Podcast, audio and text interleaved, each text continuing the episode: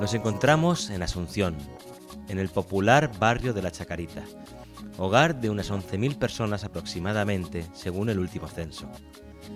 Gran parte del barrio se asienta sobre terrenos de crecida del río Paraguay, por lo que sufre la problemática de la inundación de manera periódica. Pero este no es el único problema del distrito más poblado de la capital. También es el más castigado por la pobreza, por la falta de servicios y por el estigma de la droga. En el corazón del barrio, algunos grupos de ciudadanos intentan, a través de iniciativas culturales, aportar dignidad y contar una cara bastante distinta de la que escuchamos habitualmente. Uno de ellos es nuestro principal protagonista de hoy, Cristian Núñez, también llamado Gurú. Él es una de las cabezas de Chacarita Digital, una pequeña productora audiovisual con grandes sueños, que ofrece formación y trabajo a jóvenes del barrio que quieren aprender el oficio del audiovisual. También dirige Chacatours, una visita guiada por los rincones de este barrio, que encierra muchas historias. En este capítulo charlamos sobre sueños, descubrimos chismes y conocemos más sobre los habitantes de la Chacarita, sobre todo sobre uno de sus vecinos históricos más famosos, el compositor José Asunción Flores.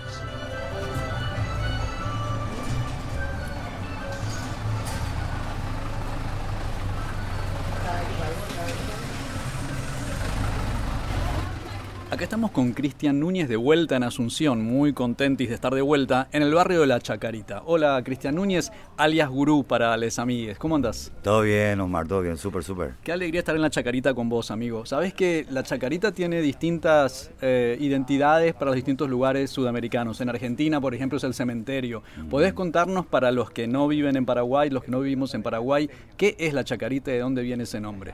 Eh, la Chacarita, bueno, La Chacarita es como como decimos siempre, es el primer barrio de Asunción, es donde comenzó a latir Asunción. Y se instala el año 1790. El nombre en sí viene de los pueblos de Quechua, lengua quechua. De, de Chacara, Chacara. De ahí viene el nombre de Chacarita. Pero aquí es como que entre los guaraníes, los payaguay, los españoles, como que querían nombrar como Chacra Chica, y ahí quedó una confusión, entonces quedó al final como Chacarita, ¿verdad? Nos contaste que estás haciendo un trabajo o con todo el equipo acá importante de desestigmatizar el mm. barrio de la Chacarita. Nos pasó hace poco, íbamos con unos amigos en el taxi y el, conductor nos dice, eh, cuidado, no se metan acá en la Chacarita. ¿Qué es lo que pasó? Digamos, ¿por qué? ¿En qué momento? ¿Qué es lo que pasa que se empieza a percibir como peligroso por el resto de la ciudad? Bueno, la Chacarita, eh, como te decía, eh, nació en el año 1790 y luego de eso comenzaron a venir eh, gente del campo, del interior. Durante todo el proceso de la colonia, por ejemplo, acá tenemos la casa de eh, Ricardo Brugada. Él fue uno de los primeros que donó sus tierras, por ejemplo, a 750 familias más o menos. Eso me contaba justamente el otro día el bisnieto Quinto, Ricardo Quinto Brugada, que gracias al, al proyecto de este Chacatur pudimos conectarnos con él y, conocer un poco más la historia de Ricardo Brugada también, que fue uno de los fundadores del partido y así. Y la época, ya en esa época había migración del campo. Brugada nos habías contado que era defensor de los pobres, ¿no? ¿Cómo era la historia esa? Exacto. Ricardo Brugada, eh, uno eh, fue un abogado y también fue el primer procurador del Estado. También eh, era como el, abogado de los pobres y los trabajadores. Incluso tenía en su casa un cartel que decía a, los, a los pobres gratis. Y él vivía al costado del ferrocarril, ahí donde está hoy día el local de Iguyar, la estación de servicio con petróleo. Ese era su, eh, su jardín. Y luego se extendió. Todas esas casas eran casas quintas y comenzaban sobre lo que hoy es Mariscal López y terminaban en la bahía. Entonces, ¿qué es lo que hizo él antes de morir? Eh, redactó su, su, su testamento y su deseo era que esas tierras se quedaran para esas 750 familias que vinieron del interior a hacer unos procesos de papeleos legales, ¿verdad? Y como tardaban tanto tiempo los procesos, entonces él les invitaba a quedarse a construirse unas chocitas y al final entablaron amistad, hicieron familia seguro y su deseo fue regalarle a esas familias, cederle sus tierras a esas familias, ¿verdad? Y ahí comienza el segundo ocupamiento de la Chacarita. Y luego comienza a crecer la Chacarita entre los 60, 70, una primera gran migración, más en los 70, por el tema de que comienza el agronegocio, el tema de los ojeros, los ganaderos comienzan a ganar terreno. Muchos son expulsados, otros eh, venden sus tierras realmente, ¿verdad? Y en el 70, 75 incluso comienza eh, las tierras estas para los agricultores. ¿Cómo es que le llaman? Eh, eh, la tierra mala vida. La tierra, o sea, sí, pero ah, o sea, la, tierra mala vida es la reforma agraria. En los 70 y 75 comienza la reforma agraria y ahí comienza esta injusticia que hasta ahora todo el mundo reclama, el tema de las tierras, ¿verdad? que tantos militares o, familias allegadas al presidente entonces, que era el dictador Stroessner, eh, se adjudicaron ¿verdad? y no eran parte de ese proyecto que era para los campesinos. ¿verdad? Acá podemos hacer una parte porque en, esto de la reforma agraria es un tema muy temido en muchos de los países latinoamericanos justamente porque de lo que se trata es de quitarle la tierra a los latifundistas que no la trabajan y dársela a la gente que la trabaja. Parece que acá en Paraguay fue exactamente lo opuesto, es decir, se distribuyó la tierra entre los amigos del gobierno. Totalmente, sí. Y eso es lo que hasta ahora, hace décadas, se reclama, el tema de la reforma agraria, que se aplique realmente. Y hay un problema político aquí desde el punto de vista de las tierras. O sea, la tierra, para los indígenas, por ejemplo, es vida. Para el campesino es lo mismo, porque ellos cultivan y plantan para cosechar, para su alimentación. Y no depender del sistema que hoy día tenemos el supermercado y todas esas empresas que nos venden sus productos. ¿verdad?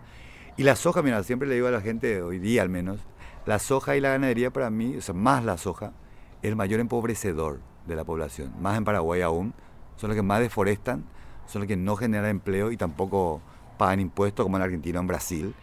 Al contrario, y siguen evadiendo impuestos, ¿verdad? A pesar de que no pagan impuestos, evaden, no pagan los, eh, los derechos de los trabajadores, por ejemplo, ¿verdad? Y tampoco genera empleo. Y genera estas migraciones del campo. ¿Aún no? Este mural lo hicieron... Ah, este mural es de Juan Pitistilli. Este mural representa a Gallito Cantor, una de las músicas de Flores, y a la mariposa, Mainumbu sería en guaraní. Tapa de revista Arquitectura en Europa. Esto sí. Esto fue tapa de revista, el diseño. Y genera estas migraciones del campo, del, de los pueblos indígenas y también de los pueblos campesinos. Eso en los 70 comienza con todo. Y en los 90, cuando viene el tema de la, entre comillas, democracia, realmente lo que se democratiza es el narcotráfico. ¿verdad? Porque el que, el que trajo la democracia, los medios locales, de la desinformación, como les llamo, nos instalaron que era un héroe, porque hizo un golpe de Estado contra el supuesto eh, dictador, ¿verdad? apoyado por la Embajada Americana. Luego el tema de la dictadura, el por qué cae, más bien es una consecuencia y lucha de poderes más que nada. Y se democratiza el narcotráfico. Y hoy día, el año 2022, ¿verdad? vivimos todavía con más intensidad y como siempre decía, si en el 2012 gana este otro presidente, vamos a ser Colombia o México. Y estamos en ese punto. Y espero que se pueda quebrar de alguna manera con algún proyecto para poder contrarrestar, porque también nos joden, a todos los jóvenes, tanto del barrio, de la comunidad, de otros barrios del país entero. O sea, con el tema del crack y el residuo y la basura de la cocaína, están matando a una nueva generación. Y la Chacarita es víctima de ese proceso también. Por eso somos una comunidad estigmatizada por culpa de los medios que generalizan, no puntualizan el problema y hay todo un sistema detrás. El sistema judicial está metido dentro de este, de este problema. Por eso tenemos la narcopolítica. Imagínense, tenemos en el Congreso narcopolítico y, bueno, entre ellos tenemos no todos los policías, no todos los militares, pero sí una, una parte interesante de esa gente que justifican porque ganan un, salario muy bajo, ¿verdad? Y que realmente de esa manera ellos justifican este gran problema que nos genera todo el país Paraguay sufre lo mismo que sufre la Chacarita, la estigmatización, porque nos consideran país de narcotraficantes, de lavadores de dinero, de contrabandistas, de falsificadores y de corruptos. Y nosotros el Chacatur lo creamos para eso, para poder generar esa conciencia más colectiva y se pueda transmitir también y hacer entender que aquí vivimos entre 15 a 17 mil familias que trabajamos, estudiamos, nos esforzamos y tenemos grandes sueños también y queremos vivir una vida más digna como seres humanos De 14 millones invirtieron 3. Aquí, hoy, me enteré, vivía Alejandro Cubilla, su primera banda, fue el, el creador de la banda Cuba.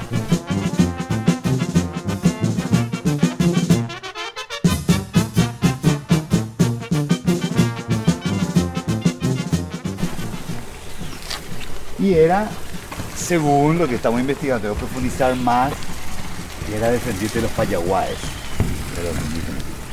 Pero todavía no, no tengo bien confirmado. Me habían dicho que habían tres familias descendientes de los payaguaes. En teoría uno de ellos era Alejandro Cubillo. Es eso lo que buscamos aquí con todos estos proyectos que estamos creando en conjunto con la Chaca Red el Chacatur es un motorcito, más que nada, dentro de todo ese sistema que estamos creando. Está Colores de la Chacarita también. Estamos ahora con Edgar también hablando, Edgar Sacomán hablando de otros proyectos de cómo contrarrestar esta problemática que afecta a la juventud. Que aquí, eh, como hablábamos el otro día con los chicos, hay como 500 más o menos que consumen. En teoría el 20% es local y el 80% es externo, vienen de afuera a consumir. Entonces ese es el problema. Nos contaba que la policía castiga mucho el menudeo o al consumidor individual, pero que claramente toda la parte de producción y de tráfico, eso que es más a nivel gobierno, queda fuera del control policial, ¿no? Sí, no, totalmente. O sea, gran parte del sistema judicial, varios poderes están metidos. O sea, eso es obvio, evidente. O sea, pasa aquí, pasa en Colombia, pasa, pasa en México y seguro en Estados Unidos también. podido determinar en la investigación. Yo tengo los nombres, tengo las identificaciones de las personas, pero para no entorpecer el proceso de judicialización, pues prefiero esperar, prefiero esperar a que se desarrollen las audiencias que se van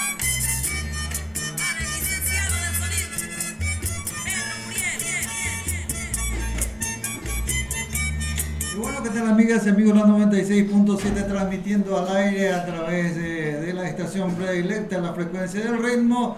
Tenemos la visita de muchos amigos eh, que están acá eh, haciendo turismo interno, así que gracias por su presencia a todos también, a las amigas y a los amigos quienes están viniendo a visitar el barrio Ricardo Lugar, la popular Chaca. Da bienvenida a todos ustedes y a todo el equipo también, que están haciendo un turismo eh, prácticamente limitado, un turismo espectacular gracias a toda esa gente maravillosa que están también haciéndole compañía a través eh, de los pasillos de la zona de la Chacarita. Es muy buen lugar. Viene bien una parte de, pintatas, están las escalinatas, pues, lugares históricos también, por cierto. Eh, los lugares de clubes más importantes de la Chacarita son Resistencia, Oriental pero así que le da la bienvenida a todos ustedes. La iglesia, la parte social también y le da una bienvenida maravillosa a toda esa gente que están viniendo a hacer el turismo. Espectacular. ¿Su nombre?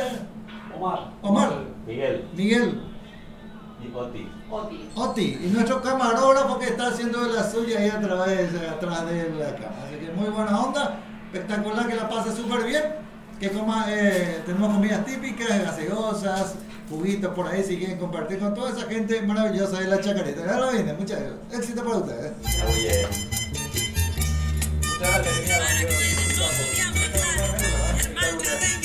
Mencionaste el proyecto de Chacatours hace poco, que bueno, gracias a, Miguel eh, nosotros pudimos conocer y trajimos a varios amigos y la gente queda bastante sorprendida de una manera muy favorable. Contanos, contanos para, para toda la audiencia latinoamericana, así global, eh, cómo empezó este proyecto y en qué consiste. Súper. Chacatours surgió como eh, un proyecto justamente pensando... En, de cómo contrarrestar esa mala publicidad o mala campaña que hacían hacia la comunidad, ¿verdad? Entonces hace siete años, ¿verdad? primero hice hace 22 años mi primer chacatura extremo. Entrar realmente por el barrio y recorrer a la noche. Y era una época jodida, hace 22 años estaba más jodido. Pero literalmente las rodillas me temblaban. Y eh, era porque yo tenía el chip que los medios me habían metido. Y luego vine, me metí acá a vivir, me casé con una chacariteña, tengo cinco hijos, mis suelos son de hace 150, 200 años más o menos acá, porque su padre también estaba acá. Y bueno, hice lo que se llama la etnografía. Dejé todo el mundo de la cual venía, yo venía del mundo publicitario, hace 32 años que me inicié, hacíamos películas comerciales, fotografía publicitaria, y solté todo eso. Dije, acá te voy a estar. Y hace 10 años me mudé acá, y comenzamos con los proyectos sociales, ¿verdad? Uno, ni siquiera lo pensé en la forma social, por decirle así, como un título, ¿verdad? Sino que, ¿cómo puedo hacer yo para poder impactar en un ser humano y poder cambiar su vida de una manera, ¿verdad? Entonces dije, bueno, si a mí este oficio, el audiovisual, el cine, la fotografía y el tema de filmar películas me cambió la vida, dije, puedo transferirle mi conocimiento a los demás chicos y si pueden utilizarlo para bien, súper. Y voy a aplicarle esa filosofía. Y bueno, y así surgió que me instalé hace 10 años con el proyecto de Chacarita Digital y luego de 3 años hablando con otro amigo, con Pato, y conversando con otros vecinos, amigos, y también viendo la experiencia de mis cuñados, de otra gente, que eran estigmatizados. Bueno, podía decir yo soy de la chacarita. Porque lo primero decía, ah, este es un criminal, ladrón, asesino, es lo peor, ¿verdad? O un adicto, ¿verdad? Entonces ahí también dije, bueno, voy a tomar esto, voy a tomar la bandera.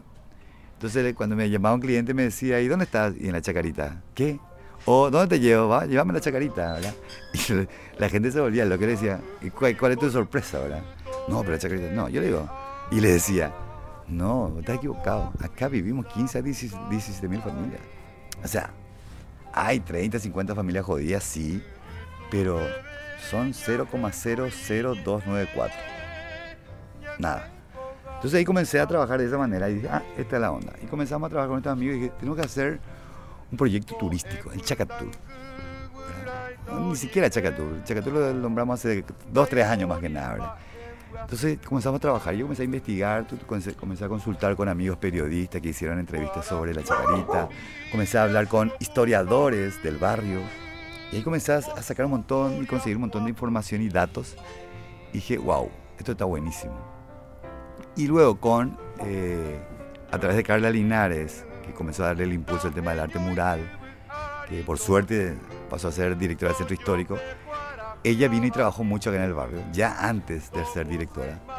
Incluso, incluso lo puso en valor de vuelta a la casa de José Asunción Flora. Imagínate, un artista nacido que creó un género que se llama guarania y nació en la Chacarita, ¿verdad? En el año 1904.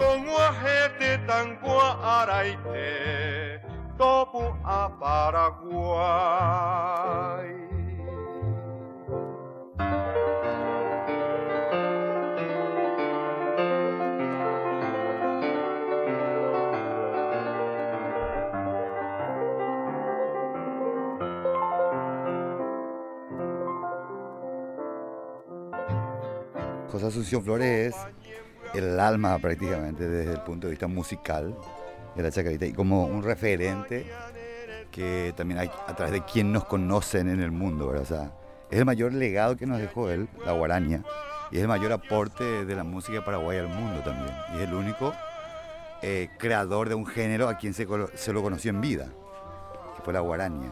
Y para nosotros es muy importante. Uno, porque nació y se crió en la chacarita, su madre era la chacarita. Eh, y se transformó en un gran músico referente a nivel Latinoamérica, yo creo que globalmente también creo que, ¿verdad? Y todo gracias a que eh, fue a Rusia y grabó 12 músicas para orquesta sinfónica y ballet y nos regaló ese género, nos dejó ese gran legado. Y, él comienza en la, en la banda de, de, la Policía Municipal, ¿verdad? Sí, él comienza en la, en la banda de la Policía, eh, la banda de la policía. Eh, justamente porque él era hijo de madre soltera, el famoso cuando uno es chiquito eh, no tiene, no ve como una autoridad, ¿verdad? Entonces es como que eh, era medio rebelde, hasta me siento identificado con él porque yo era así también, ¿verdad? pues también me crié sin padre, entonces era rebelde, no le veía a ninguna autoridad, así que le entiendo y comprendo bien a Flores. Y ahí lo bueno y positivo que hizo su madre fue que le metió en la banda de policías, entonces eh, lo, lo mezcló con el arte, con la música, ¿verdad? y, surge la, la, guaraña justamente por el tema de la inquietud que él tenía desde los 17 años, el por qué nunca las orquestas sinfónicas ejecutaban una música paraguaya.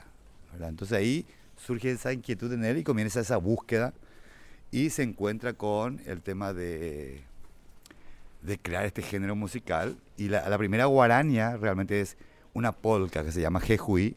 Él le saca la música y le da su toque, ¿verdad? Que realmente el tiempo de la guaraní es un tiempo más cadente, más lento que la polka, más que nada. Muy parecido, pero con, pero con un tiempo más lento, ¿no? Eh, sí, y un sentir muy diferente también, ¿verdad? Entonces era la guaranía y toda su cosmovisión, su cultura, ¿verdad? Entonces, eh, eso, y ahí toma él el nombre eh, de guaraní.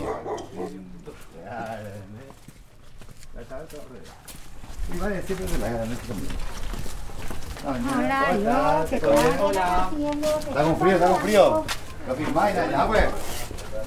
Ella por una señora que habla mucho de la de mañana quiero.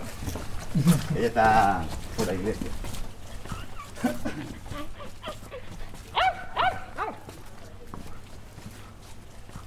Mientras visitábamos la casa de José Asunción Flores, el barrio nos hizo otro de sus regalos sorpresa. Un señor mayor, con lentes y un libro bajo el brazo, salió de la casa de al lado para curiosear. Don Enrique resultó ser un invitado con mucho que contar sobre el barrio, sobre otro de sus personajes insignes, sobre la oposición a Stroessner y sobre José Asunción Flores. También nos habló de su papá, que fue violinista, miembro del Partido Comunista y exiliado en varias ocasiones, que, junto con su hermano, fueron luchadores por el arte y la libertad de expresión. Yo soy el hijo de don Arturo Gajer, violinista que está acá. Fue uno de los grandes hombres también, luchadores, incomprendible hasta su muerte, ¿verdad?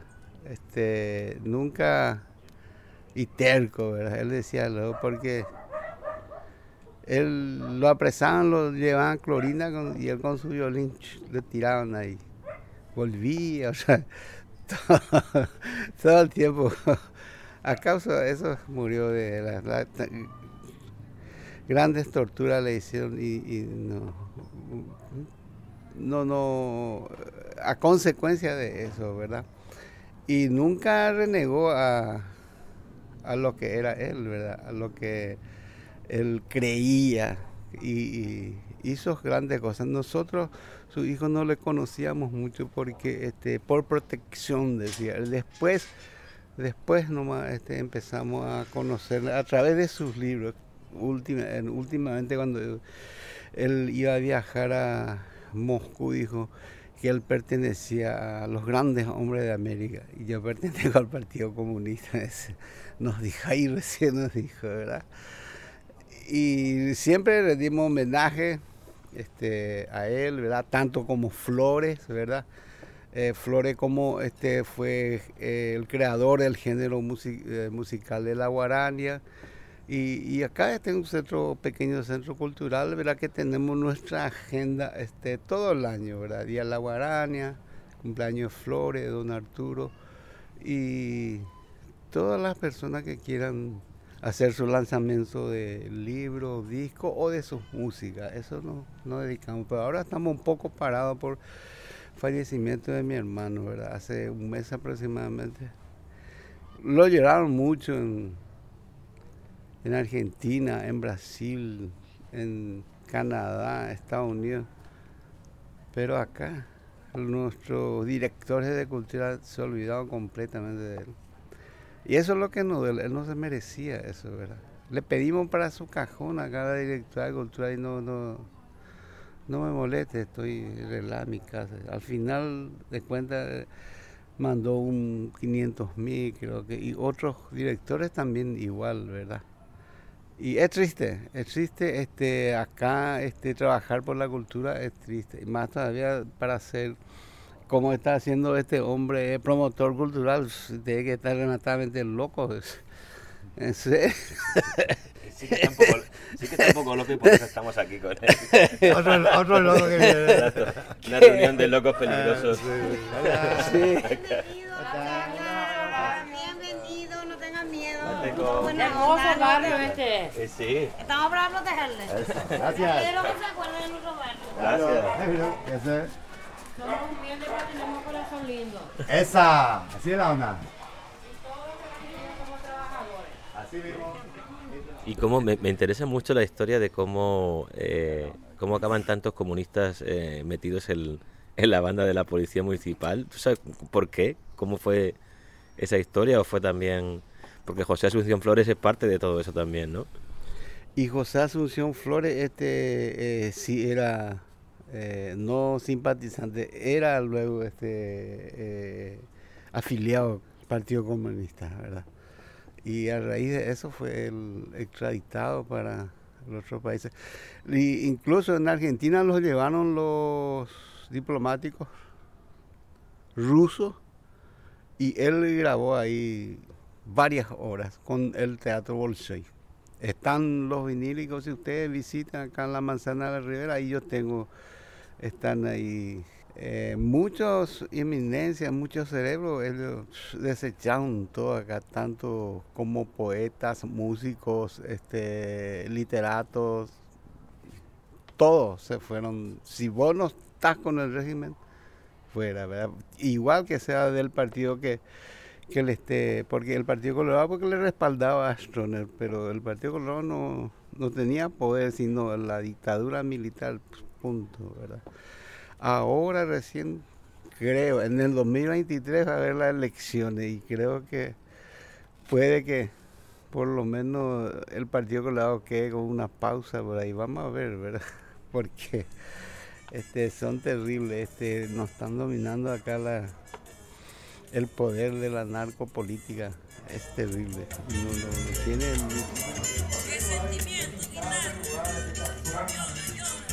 ¿Cómo está de España? ¿Y la chica? De España también. De España también. Argentina, España, Argentina, cheque, bueno, es una mezcla espectacular. Acá nuestro amigo está grabando, a veces un saludo a España y Argentina.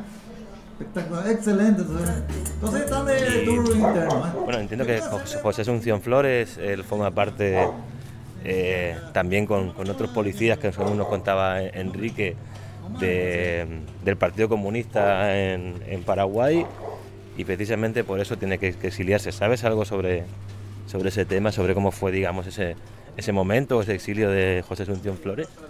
Sí, o sea, él realmente la primera vez que va a Buenos Aires va porque eh, Manuel Ortiz Guerrero le dice, tenés que irte a Buenos Aires para que Buenos Aires sea tu plataforma como artista musical. Él vaya y luego de la Segunda Guerra Mundial, él entra en contacto con el sindicato de músicos del Bolshoi de Rusia. Entonces ahí, eh, al ser parte de esa organización en favor de la paz luego de la Segunda Guerra Mundial, y ahí lo invitan los del sindicato de músicos a que él eh, grabe las músicas, ¿verdad? Que- porque era, ya era muy conocido y reconocido él como músico, incluso lo llamaban maestro. Cuando él llega de Asunción, cuando llega de Asunción a Buenos Aires, a ya lo consideran maestro. Todo el mundo sabía y conocía ya sobre su música. Y ahí es donde él conoce a esta gente de, de Rusia. Y él comienza a relacionarse con esa lucha en favor de la paz, ¿verdad? Eh, según la información que yo tenía a nivel de investigación, así de bibliografía de, de Pecci, ¿verdad? Antonio Pecci, que era eh, de última hora, él lanzó un libro que se llama justamente Flores. Según él, él era socialista, progresista y era eh, simpatizante del PC. Pero al no ser alguien del PC es muy difícil que conozca realmente si era o no. Pero como don Enrique y su padre sí saben y eran, lo pueden afirmar si sí era, ¿verdad? Entonces hay una cuestión ahí y también de cambio de identidad o ocultar su identidad, ¿verdad? Porque muchos años fueron perseguidos por la dictadura, ¿verdad? Entonces es otra realidad. Eh, por eso ocultan de qué parte son, porque el comunismo como que se lo transformaron como, como, como en, el muest- en el monstruo, ¿verdad? El come niños y toda esa onda, ¿verdad?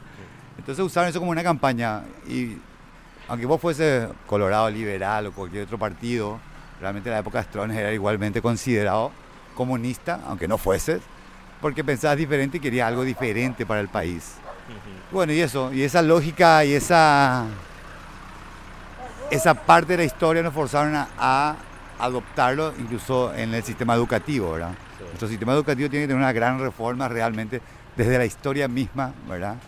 Y comenzar a entender y comprender nuestra realidad real, ¿verdad? Ese sello de ser tildado como comunista es lo que también le lleva al exilio. Y obviamente su carrera también, que, que ya siempre tenía un altavoz internacional, que era Buenos Aires, obviamente. Ambas cosas hacen que la tormenta perfecta para que decida exiliarse, ¿no? Así mismo, no, yo creo que fue eso, o sea, es eso. Aparte de él, hay una foto oficial que él se hace con, con Mao Zedong, ¿verdad? Que, que le gana. Ahora, Mao Zedong era el, o sea, el máximo exponente del comunismo visible a nivel global y va y se saluda con el tipo, ¿verdad? Mao, ¿no? ¿Entendés? Luego la guerra civil entre los nacionalistas, que era Chiang Kai-shek, ¿verdad? Que es el que hoy día es Taiwán, que era nacionalista, y gana el comunismo, que era de, Mao, ¿verdad? Entonces, bueno, imagínate, se encuentra Mao con Flores, ¿verdad? O sea, eso el otro día discutía con un, intercambiamos más que discutíamos con un, encargado de, de la imagen país, ¿verdad?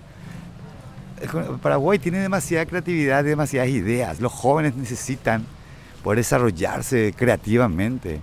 O sea, hoy le digo, o sea, Instagram, Facebook, YouTube, todas esas plataformas de aplicación son una idea. ¿verdad? Y los mayores generadores de ingresos hoy día para Estados Unidos y, China son las patentes, que son una idea basada en un diseño, ¿verdad? Entonces, ¿por qué nosotros como país no podemos hacer eso? O entrar en el tema de la inteligencia artificial, la robótica, ¿verdad? La industria 4.0, ¿verdad?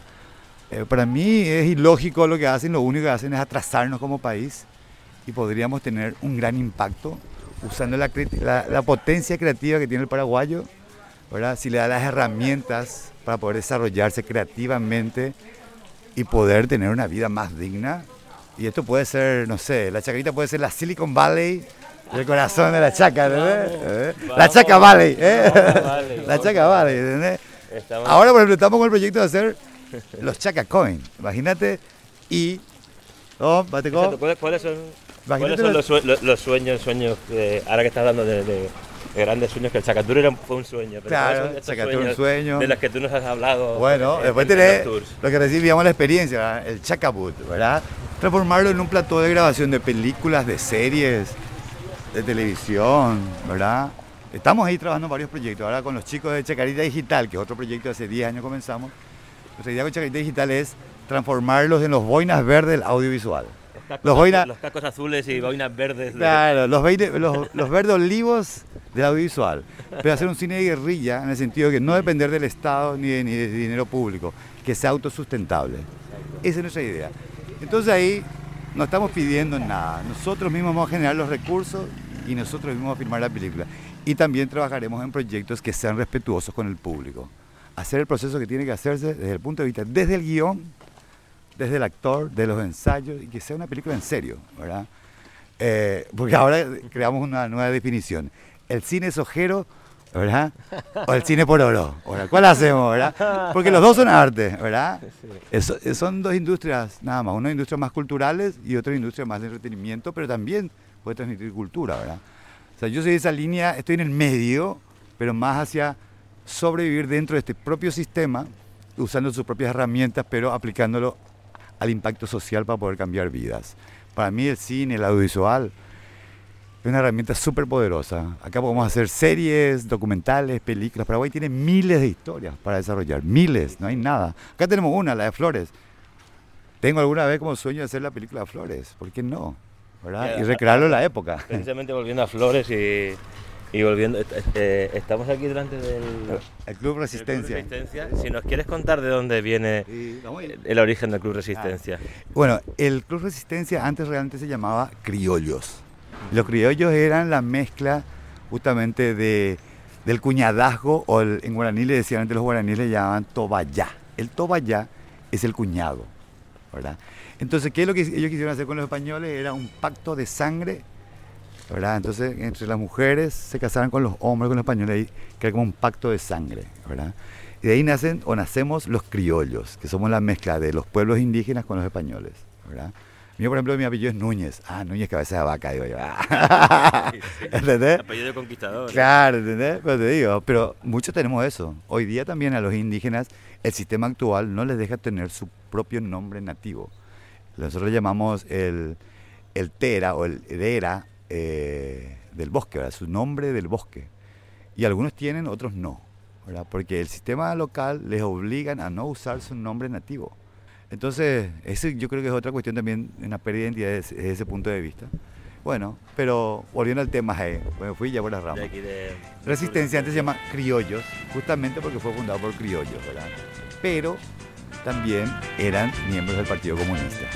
Y acá dice Resistencia Sport Club, pero realmente quiere decir Resistencia Social Comunista. De hecho, tiene ¿Y un en qué, año, en qué año se funda? En 1917, casualmente, Revolución de Octubre, Revolución Rusa. de los soviets, de hecho, tiene un, un aire sospechosamente parecido al, al símbolo de, de las de las ¿cómo lo llamaban? de la bueno, de las brigadas internacionales socialistas y comunistas que, que lucharon del bando republicano en la guerra civil española. Claro. Tiene un, no sé si yo es mi cosa, pero No, tiene no, un no. parecido sospechoso. Esa- ese triángulo es, Ese triángulo es- rojo es debe por ser un eso. símbolo sí, también. sí, sí, es, es por eso. Exactamente. Somos once luchadores, somos once centinelas, que celoso custodiamos tu honorífico pendo. Otro de los proyectos que están agitando el barrio desde hace un año es Colores de la Chacarita, una iniciativa que parte del muralismo para contar la historia del territorio. Caminando nos encontramos con su principal impulsor mientras terminaba un mural. Mi nombre es Juan Cáceres, soy gestor cultural y artista plástico, ahora coordinador del proyecto Colores de la Chacarita y también guía de este mural que estamos presenciando aquí enfrente, mural que es en homenaje al profe querido aquí del barrio. Este, el taller se llama Yopoy, que es una palabra en guaraní que significa el trabajo en conjunto, el trabajo en colectivo que realizaban los nativos en sus chacras. Y bueno, nosotros queremos también, como ese nombre lo dice, trabajar en conjunto, trabajar colaborativamente, contando y rescatando estas historias de, de estos héroes civiles del barrio. En eso consiste el proyecto de, de Color de la Chacarita, proyecto. Así mismo, sí, sí, claro, es, em, son, en realidad son varios objetivos. Uno de ellos es este, rescatar la memoria viva del barrio por medio de, del arte mural. Nosotros queremos este, relatar esas historias que hay aquí en el barrio, en, en el primer barrio de Asunción, cuna de las Galoperas y la Guaraña. Eh, historias que incluso no hay en libros y nos venimos a, sorprender escuchando esa historia de, del boca a boca, ¿no? de los vecinos de aquí del barrio. Y bueno, el proyecto busca visibilizar esas historias por medio del arte mural. Y alrededor de eso se dan muchísimos otros proyectos. Es como una sinergia que se da en el espacio público, como también en trabajar con otros proyectos, este, como eh, el Chacatur. A través de, esta, eh, de este lenguaje pictórico se pueden contar historias, se pueden generar ese, ese circuito conociendo este, esas historias que hay, ¿no? Y bueno, también nosotros queremos revitalizar el espacio público por medio de estas este, actividades culturales, ¿verdad? Este, incluso hace poco empezamos a trabajar en un espacio que se llama la Casa Gondra, que es la casa del expresidente Manuel Gondra.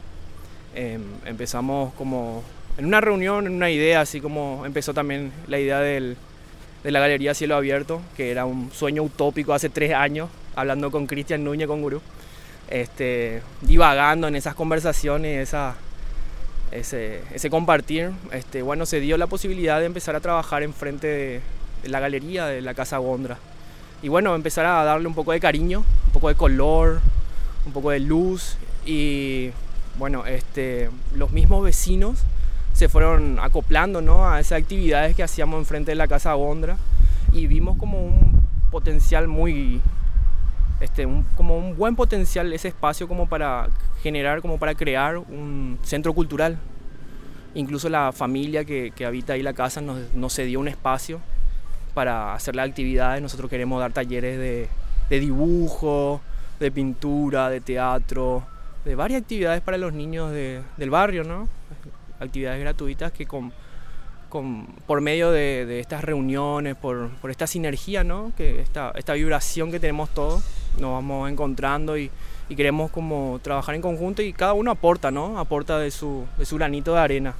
Y eso es lo que queremos generar también con, con estos proyectos, que no solo se queden en, en pintar una pared, ¿no? En, en, mejorar una pared o que quede como estéticamente eh, más lindo, sino que también usar como soporte de, un lenguaje pictórico, ¿no? de, generar un encuentro en el espacio público, de conocernos, de dialogar y de que se vayan dando este, otras dinámicas.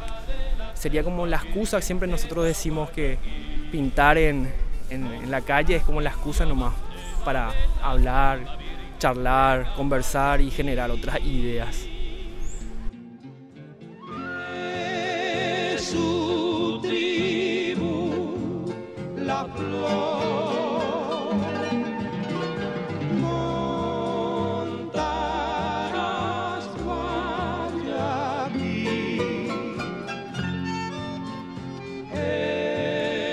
Excelente, entonces. Te quiero hacer una, una nueva consulta a una amiga que vino de Málaga. Pues seguramente, coño, que hace mucho frío allá. ¿Tu, tu experiencia por la chacarita? Pues la verdad es que no podía ser mm, mejor de lo que es. Estoy encantadísima de andar por las calles de la Chacarita, de, de, bueno, de ver eh, la simpatía de toda la gente que nos recibe y nada, pues deseando disfrutar lo que me queda de día por aquí y, y, bueno, poder comer en, en los sitios a los que nos va a llevar Gurú y bueno, pues estupendo. La verdad es que es un sitio espectacular. Estáis en el paraíso, así que enhorabuena por, por pertenecer a este lugar. Y bueno, les cuento que la comida en la chacarita es excelente. Ya son las empanadas, las tortillas.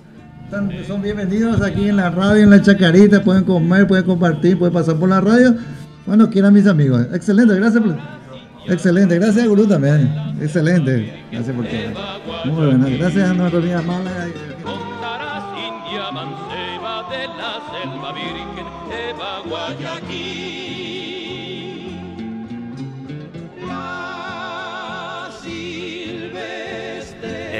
Ya para terminar, volviendo también para cerrar con la, la figura de, de José Asunción Flores, viste que ahora se está postulando, eh, la, la Secretaría Nacional de Cultura en Paraguay está postulando la guarania a la UNESCO como patrimonio material inma- inmaterial de la humanidad. Eh, pero es curioso también, de parte, o sea, se, se postula de parte de un gobierno que mm, políticamente, ideológicamente es como todo lo contrario a, a la idea de José Asunción Flores. ¿no? Claro. Las ideas, eh, hablando de política, no desde lo artístico. Sí. Eh, eh, no, no es un poco. ¿Cómo, cómo es de chocante es eso? Quizás en las paradojas del día a día en, en Paraguay también, ¿no? Sí, sí, Son realidades, ¿verdad? Son realidades. Bueno, yo creo que eh, hay veces que me pongo en el, en el papel de onda pragmático. Digo, bueno, por ahí no van a sacarle como tiene que ser, pero lo importante es que lo hagan. Hay un reconocimiento, por lo menos, luego de su muerte. Y bueno, es una de las cosas que hacemos nosotros con Chacatur. Yo creo que es otro de los temas que le está impulsando a esta gente a poder moverse y a poder tratar de adelantarse a lo que estamos haciendo, que es justamente revalorar la historia de los grandes personajes y grandes héroes que nos dejaron sus legados. Eh, y su vida entregaron incluso por construir una identidad, una historia y relacionado con la música, con el arte, ¿verdad? Y hay muchísimos valores, muchos héroes ocultos, no solamente en la Chacarita, sino en Paraguay en sí. Muchas historias, por decía, muchas historias por seguir recuperando y contándolo, ¿verdad? ¿Por qué no producir documentales, películas, series? Por eso te decía, para mí el audiovisual es súper fundamental. Y ojalá que la UNESCO entienda y comprenda el valor, pero también que este gobierno profundice más ese valor real que tiene Flores, ¿verdad? Porque con el secretario del papá ¿verdad? de este presidente actual era el secretario del dictador, imagínate, y era medio pariente, ¿verdad? Ellos trataron incluso de borrar la memoria de Flores, porque trataron de darle el título como creador a otro músico. Trataron de robarle la autoría incluso acá durante la dictadura. Pero por suerte, como la familia Pereira, gente que viene resistiendo y luchando toda la vida por sus derechos, ellos lucharon también por, por Flores y un montón de otra gente que lo conocía a Flores y sabía la importancia de su obra, ¿verdad? Y yo creo que gracias a eso no, no pudieron en la dictadura borrar la memoria. Y los- lo que nosotros hacemos con la Chacarita, yo creo que Chacatur, dentro de la Chacarita es eso, recuperar la memoria. Seguir levantando esa memoria y poniéndola en valor. Exactamente, ¿entendés? Porque conocer la historia, entonces no repetir eso, pero lo bueno potenciarlo para arriba. ¿verdad? Para nosotros eso es fundamental. Y ahí también recuperamos la identidad. Como le decía, es la Chacarita es el corazón de Asunción, de donde comenzó la tira Asunción. No tenemos ya, le, le diste el cierre perfecto, gurú. Hace un biribiri. ya, me, ya me diste. Eh, sí, ahí viene. Y Bueno. sí. ¿Y ¿Qué hacemos ahora? Bueno, pues ahora vamos a comer. Almorzar, algo. De la cha, de la cha, de la chaca pa'l mundo. Vestimos deportivo con la cara de malandro, batallando día y noche hasta llegar, no le bajamos. Préndelo, súbelo, bájalo, esto es música pa' los vagos. Eh, Princi, hazte una cumbia de antes.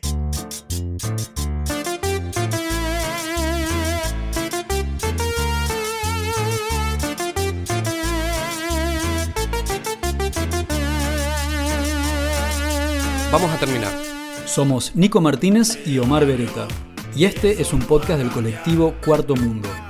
Y Miguel Buendía, creador de la productora Nomad Radio y residente en Onda Saibú, Centro Cultural de España, Juan de Salazar en Paraguay. Seguinos en Facebook y Twitter, arroba puto el que lee 108. Y en Instagram, arroba censurado108. Y también pueden encontrar mi trabajo en www.nomadradio.art y en Twitter como arroba Miguel Hipbo.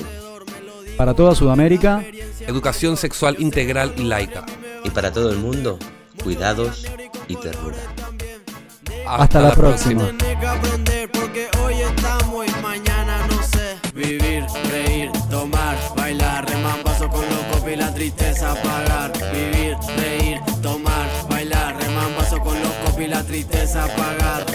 El pobre solo cuenta con la protección de Dios. Amén. De la chaca pa'l mundo. Soy de barrio y eso no va a cambiar. Nunca. A diario se piensa cómo batallar. Siempre mi rey. Soy de barrio y eso no va a cambiar. A diario piensa cómo batallar. Somos bendecidos. Soy de barrio y eso no va a cambiar. Nunca. A diario se piensa cómo batallar. Siempre mi rey. Esta cumbia va dedicado para todos los barrios del mundo, para todos los que están presos en su libertad. En el barrio crecimos y lo llevamos la sangre. Pegó la cumbia Prince.